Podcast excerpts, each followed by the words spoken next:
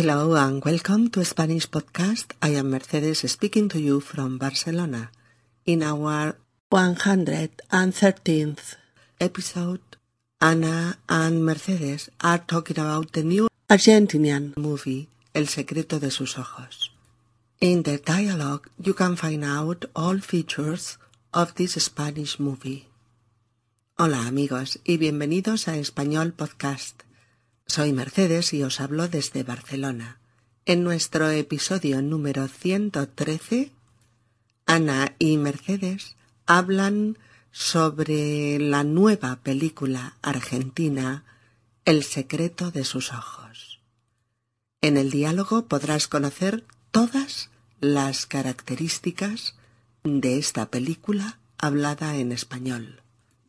Episodio número 113 el secreto de sus ojos. Ven a conversar con nosotras sobre esta magnífica historia llevada a la gran pantalla. Hay un estreno de cine que, queríamos comentar hoy entre Ana Código, la, persona que lleva la sección de celuloide en, en el blog de Spanish Podcast, como recordaréis y yo, Mercedes.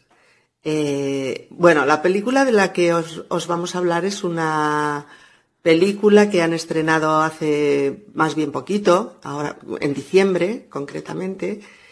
Y bueno, es eh, el título de esta película es El secreto de sus ojos. Mm, ¿Qué tal, Ana, con esta película? ¿La has visto, no? Sí. Hola, Mercedes. Hola. Eh, pues sí, esta película la, la vi hace poco es una coproducción española y argentina eh, dirigida por Juan José Campanella.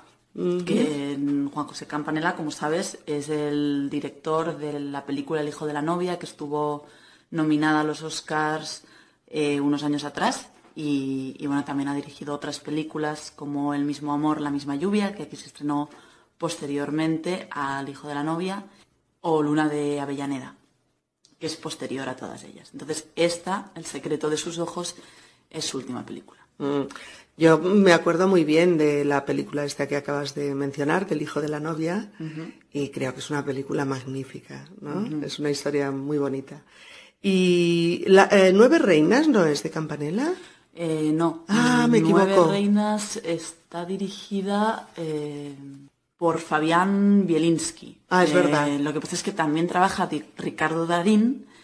Eh, y bueno, Fabián Bielinski es también el director de la película Laura, eh, que fue en realidad su última película, porque este director murió en, 2006. Y también en todas sus películas trabajó con, con Darín, o por lo menos en estas dos, igual que hace Campanella, ¿no? Es como un poco el actor argentino sí. con el que quieren trabajar todos los directores. No me extraña, porque es fabuloso. Eh, creo que, esta película está basada en una novela que se parece, el título, no es exactamente igual, pero se llama La pregunta de sus ojos, la novela, y es de, Eduardo Saqueri. Y el, bueno, la película pues la, la han titulado El secreto de sus ojos. Y nos podrías hacer una, una, pequeña sinopsis, Ana, tú que la tienes, que la has visto muy recientemente, para que nuestros amigos de Spanish Podcast conozcan un poquito el argumento de esta película. Bueno, el argumento es, es, bastante complejo, ¿no? Porque es un thriller eh, en el cual hay mezclada una historia de amor, aparte de cuestiones sociales y políticas de, distintas épocas en Argentina, pero bueno, para resumir un poco, digamos, eh, la película trata de un funcionario de justicia, que es eh, Ricardo Darín, que cuando se retira decide escribir una novela. Entonces, bueno, esto en primer lugar eh, da pie a que la película pueda jugar en dos niveles, que es la realidad de lo que sucede y la ficción escrita por el personaje, ¿no? Que como veremos después, pues dan también dos tonos distintos, ¿no? Uno que es un poco más melodramático, el otro que es un poco más real, y entre uno y el otro, pues hay un diálogo, ¿no? A veces incluso pues de reírse. Eh, un, tono del otro o una realidad de la otra, ¿no? Pero están muy bien combinadas, ¿no? A Ricardo Darín, ay, a Ricardo Darín, perdona, a Juan José Campanella se le acusa o se le acusaba a veces de ser excesivamente melodramático. Pero en esta película en concreto eh, se dice que ha combinado sabiamente eh, pues, eh, estas, dos, estas dos líneas, ¿no? una línea más melodramática con otra línea más de thriller y de investigación, y por eso le salió una película tan redonda. ¿no? Pero bueno, volviendo al argumento, cuando este funcionario de justicia se jubila, decide escribir una novela sobre un caso que él llevó en los años 70 y que no es un caso cualquiera, es un caso que realmente a él le cambió la vida. El caso en cuestión es eh, la violación brutal de una mujer en, su casa. Ricardo Darín, el protagonista, le promete al marido de esta chica que ha sido asesinada que va a encontrar al asesino. Para ello, contará con la ayuda de su compañero de trabajo, que es eh, Pablo Sandoval, interpretado por Guillermo Francela, que es un personaje secundario estupendo del que luego hablaremos, y también con la ayuda de eh, Irene Menéndez Hastings, que es eh, la nueva jefa de su departamento, ¿no? la actriz de Soledad Villamil, y bueno, es una chica con la que van a sentir atracción desde el principio. Spósito, eh, el protagonista, encontrará una pista para resolver este crimen tan brutal al ojear unas viejas fotos que le da el marido de la mujer. ¿no? En ellas en todas las fotos que aparece la mujer, aparece un hombre que siempre mira a la mujer de reojo. Entonces, eso es lo que le dará la pista para eh, intentar encontrar al verdadero asesino. Así, para, para situar un poquito la, época en la que todo esto pasa, pues eh, os contamos que el protagonista eh, deja de trabajar, se jubila y empieza a escribir su novela en el año 1999. Pero eh, todos estos hechos que comentaba Ana han pasado 25 años antes, en 1974.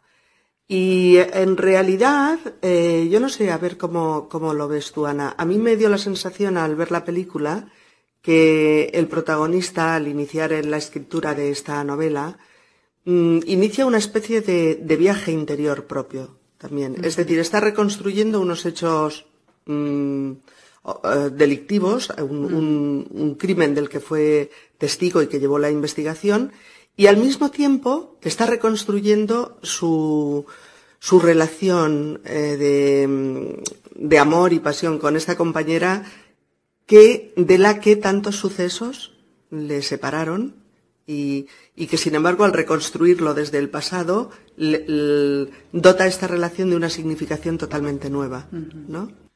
Eh, sí, sí, sí, eh, efectivamente. Es un, como has descrito perfectamente, eh, se trata de, un viaje interior a través de la memoria, porque digamos que este caso marcó la vida de este personaje porque de alguna manera le hizo cambiar su sentido sobre la justicia. Es, verdad. Esta película, salvando todas las distancias, pero recuerda un poco en ese inicio al Blow Up de Antonioni, en donde tenemos un fotógrafo que vive muy al margen, eh, vive un poco en su mundo snob, ¿no?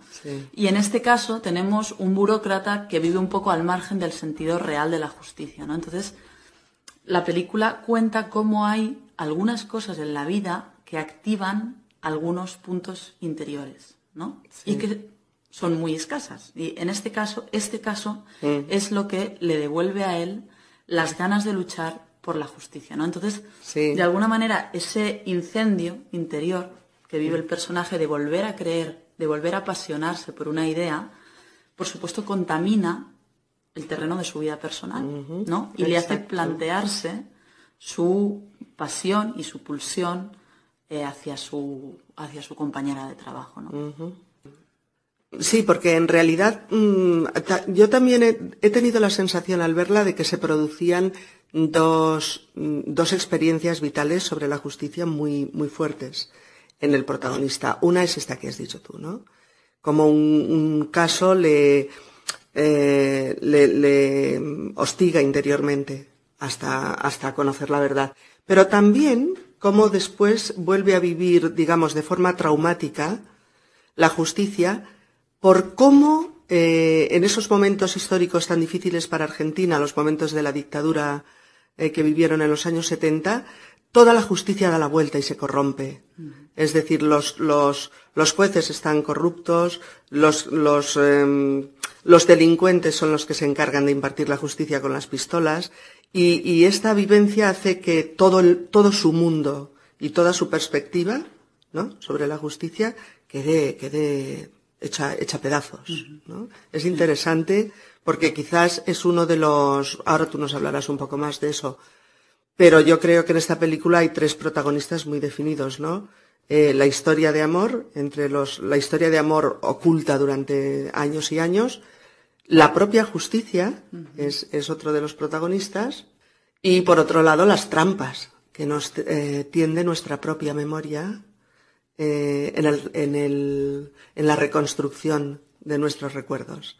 Cómo al intentar eh, ponerla sobre el papel y al intentar indagar más profundamente, empezamos a desvelar cosas que nos habían pasado por alto de nosotros mismos. Nuestra propia subjetividad nos había jugado algún, nos había tendido alguna trampa. Esa es una parte, ¿no? las, las lagunas de la memoria, pero creo que uno de los temas interesantes de la película es cómo afrontar en un plano quizá artístico, en este caso de la literatura, nuestra propia biografía. Qué interesante, claro. Es decir, él al principio de la película eh, hace varios intentos, ¿no? Escribe como varias escenas de cómo va a contar esa historia, ¿no? Si te acuerdas, la primera es un desayuno entre la mujer asesinada y su marido, en la cual prácticamente es una despedida inconsciente. Entre es verdad. La segunda escena que él escribe es la violación brutal Propiamente dicho, de la mujer.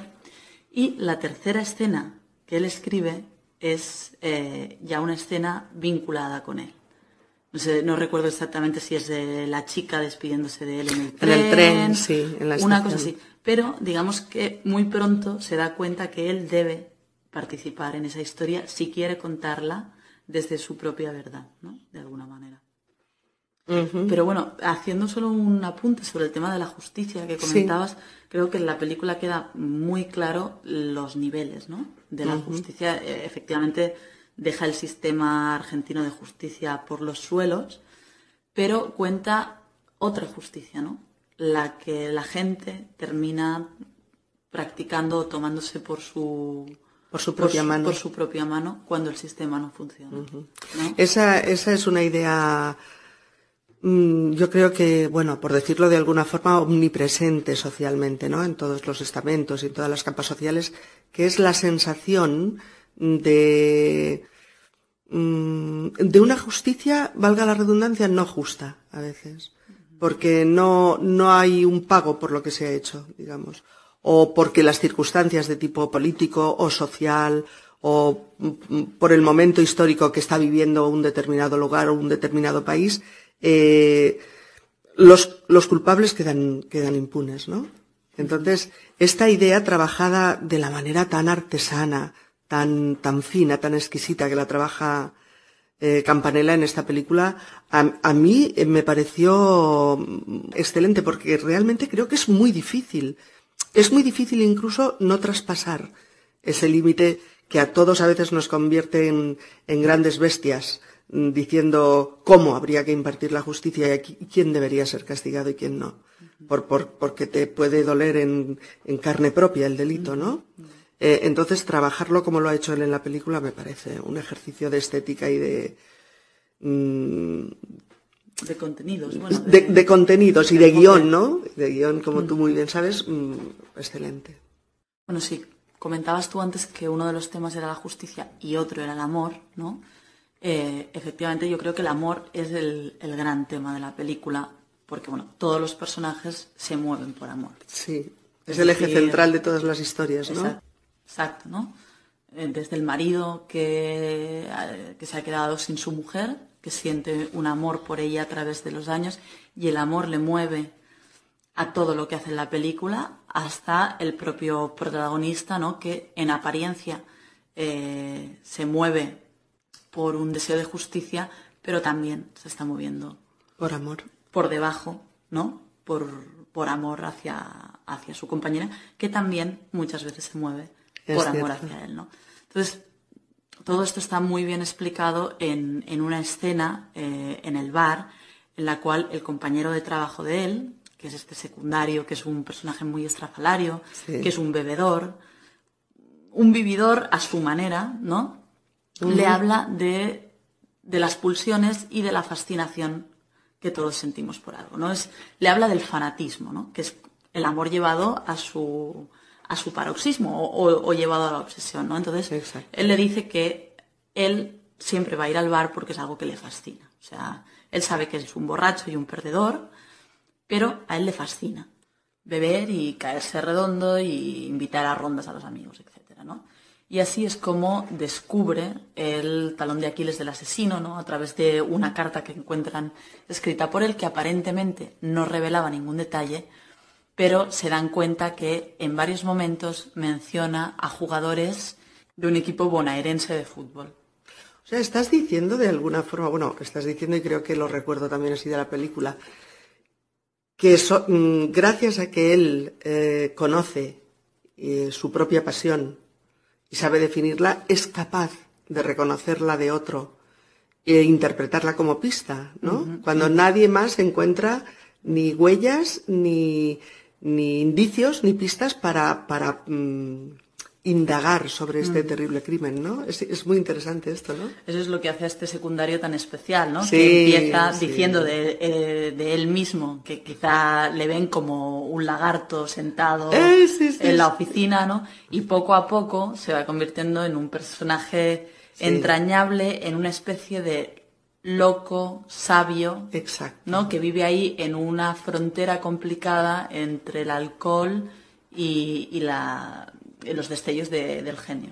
Bueno, es que este, yo me imagino que este actor debe ser muy famoso en Argentina, porque decía en los créditos ponía con la colaboración especial de no sé qué Francela ahora, no me acuerdo el nombre. Pero a mí es que me pareció magistral el tipo cuando aparece en su despacho del juzgado con todas las carpetas y los papeles hasta el techo y que está hablando con, con Ricardo Darín, con el protagonista del caso, ¿no? Y entonces en ese momento como que suena el teléfono y el teléfono molesta. Y entonces el tío se inventa unas contestaciones que me acuerdo que toda la sala del, del cine se, se, se, tranchaba de risa, ¿no? Es que, por ejemplo, en un momento dado contesta, sí, dígame el banco de semen, y entonces, claro, el otro tío inmediatamente cuelga, ¿no? Pensando que se ha equivocado.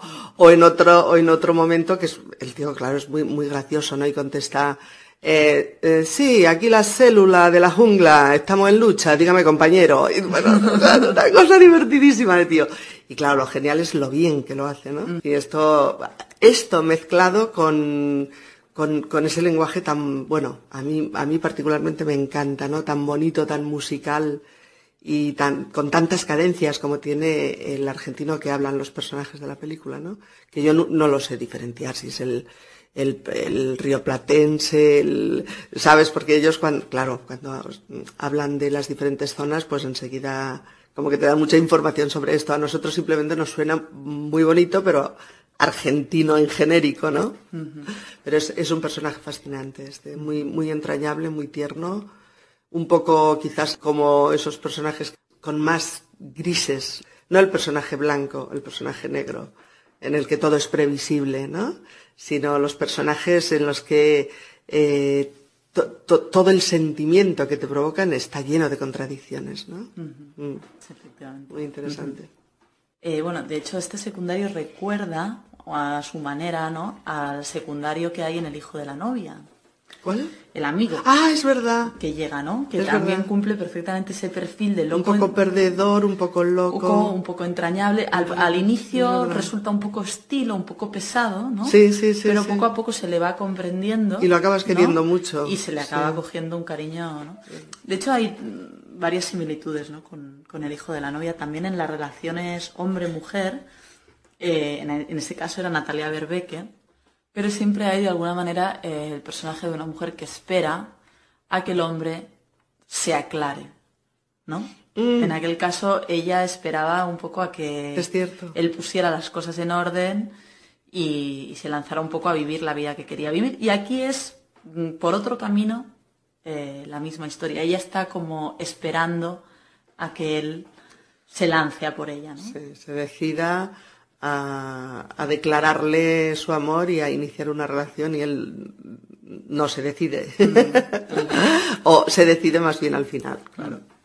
Ese también es uno de los mm, temas que la película incluso menciona. Al final no me acuerdo muy bien eh, cómo lo hace a nivel de diálogo, pero se mencionan eh, las vidas que podríamos haber vivido mm. y la vida que en realidad vivimos, ¿no? Que no suele ser la misma que aquella que esperábamos vivir, ¿no? Entonces, todo este tema del caso, de volver atrás, de un poco como de cerrar y encontrar la verdad, ¿no? También le lleva a él, ¿no? Como comentábamos antes, a plantearse cuál es la vida que él quería vivir y cuál es la vida que finalmente ha vivido, ¿no? Y cómo aproximar esos dos caminos. Qué bonito es eso. Bueno, me gusta. bueno, lo que es indudable es que es una película eh, de, mm, Argentina muy buena, ¿no? Porque parece ser que está, eh, está claro que va a optar a, un montón de premios.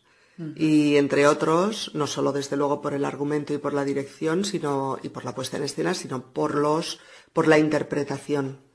Eh, desde luego, yo me reconozco una fan total de, de Ricardo Darín. Creo que es un actor excelente, con un montón de registros.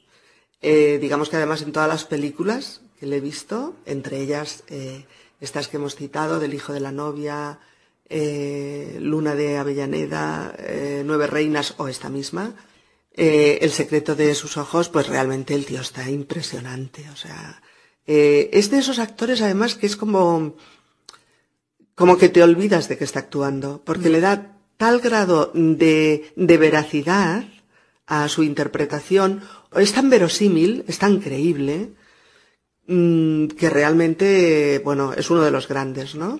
Y, en esta película realmente se sale. Está genial, ¿no? ¿Te parece a ti? La verdad es que sí, a mí también me gusta mucho Ricardo Darín por eso mismo, ¿no? Porque incardina los personajes de una manera y tiene una presencia y una fuerza y un nivel de matices y, y un montón de cosas, ¿no? O sea, controla también todas las, las esferas y las facetas que debe tener un actor, que realmente el, resultado es, es increíble. Pero también el, de, el del resto de actores, ¿no? O sea, la película realmente refleja que en Argentina hay muy buenos actores, igual que, que, se puede hacer eh, muy buen cine, ¿no? Exacto, yo creo que sí. Campanella, por cierto, como detalle curioso, eh, ha trabajado bastante en Hollywood y ha dirigido algunos de los capítulos de House. No me digas. Sí, de varias temporadas. Y bueno, de hecho la película tiene un corte clásico, ¿no? De, película clásica, incluso pues, de, Hollywood, como muy arraigado, ¿no? Así como de, de, cine clásico de, de toda la vida, ¿no? Y mezcla muy bien eso con algunos momentos en los que se deja llevar un poco como es ese plano que ha sido muy comentado, que es el plano secuencia que hay en, el estadio, ¿no? cuando están buscando al asesino en el campo de fútbol del equipo que hemos comentado, que Campanella opta por hacer un plano sin cortes, ¿no? Un poco pues para reflejar este momento de tensión en donde estos dos personajes, que son eh, Espósito y su, compañero de trabajo, se han metido en perseguir a, a, un tío en medio de un estadio, una cosa que estos dos personajes ordinarios nunca han hecho antes, ¿no? Y también, pues, para transmitir un poco esa sensación de agobio de la, de la multitud del fútbol, ¿no? Y, bueno, un poco porque siempre el hecho de hacerlo en tiempo real permite que no haya engaños de cara al espectador, ¿no? Es decir, si ellos eh, pues, eh, tienen que saltar, una, como hay un momento, ¿no? Que tienen que saltar un desnivel, lo tienen que saltar de verdad, ¿no? Y la cámara lo salta con ellos también. Entonces tiene algunas complejidades técnicas que lo hacen todavía más espectacular. Bueno, en cualquier caso, eh, eh, los que tengáis oportunidad de, ver esta película, no os la perdáis, porque pasaréis un rato, un rato genial. Es una película dura, pero al mismo tiempo es de esas películas en las que las dos horas te las pasas hipnotizada por los sucesos y por el tipo de narración que, que nos plantea. Pues sí, la verdad es que sí. A mí personalmente lo que más me gusta de la película, que es un poco el sello del director, es la capacidad que tiene para combinar un buen guion de thriller, donde todos los acontecimientos están muy pensados, muy pautados, hay muchos giros y el suspense está muy bien mantenido, con la parte emocional de los personajes, que están muy bien escritos y muy bien definidos. Sí. O sea, las relaciones de amor y de, y de falta de él y, y, de todo este tema a través de los años están muy bien contadas. ¿no? Tiene una parte emocional que realmente creo que está, pues eso, muy, muy definida, ¿no? muy radiografiada. Y por último, eh, la precisión que tienen los elementos cómicos. Que una vez la película entra en una senda más oscura y más densa, ¿no? donde todo se empieza a hacer más complicado, empiezan a meter eh, muchísimo más humor, ¿no? Y es muy divertida el, el, tipo de humor que hay, ¿no? Entonces la conjugación de todos esos elementos, ¿no? Y de la manera que lo hace Campanella, yo creo que es lo que le da ese sabor a la película, ¿no? De, de gran película clásica estrenada hoy, ¿no? Exacto. Puede tener sus eh, defectos, sus más y sus menos, quizás en la trama en algún punto, pero en general es una obra muy bien, muy bien construida, muy bien filmada y muy bien interpretada. O sea, tiene todos los flancos muy bien cubiertos. ¿no? Sí, porque es, un poco es la sensación que tienes después de verla y es que has visto una película redonda. Mm, en muchos sentidos. ¿Verdad? Mm. Que a veces cuando coincide una dirección espléndida, una interpretación genial, ¿no? De los actores y la historia es tan potente como esta, la sensación de ver una gran película es esto, ver una, una bueno, una pequeña obra de arte en, en, el mundo de, película, ¿verdad? Sí, sí. Mm. Eh, bueno, eh, seguiríamos hablando de esta película, pero, pero tampoco queremos hacer el podcast excesivamente largo. En cualquier caso, creo que tendremos la oportunidad de volver a conversar sobre cine con Ana eh, más adelante, porque teníamos muchas ganas mm, en algún momento de hacer un monográfico sobre Woody Allen, que nos parece fascinante hablar de él, simplemente de sus guiones, de sus historias y de cómo las pone en pantalla. Pero bueno, más adelante. Eh, bien amigos, pues eh, esperamos que nuestra charla haya sido pues, pues un estímulo para vosotros para, para querer ver esta película y para introduciros un poquito más en el cine uh, rodado, hablado en, en, español. Y bueno, cedemos la palabra a Ana para que se despida de vosotros. Eh, hasta la próxima. Eh, bueno, gracias Mercedes. Me despido de la gente que escucha tu podcast y de ti. Y, y, nada, espero que nos veamos pronto. Vale, Ana, pues muchas gracias. Eh, siempre es, es, fenomenal charlar de cine y enterarnos de cosas que no sabíamos sobre películas que nos gustan mucho. Así es que quedas emplazada para la próxima, para el próximo monográfico de Woody Allen. De ¿ok? Adiós, amigos. Adiós.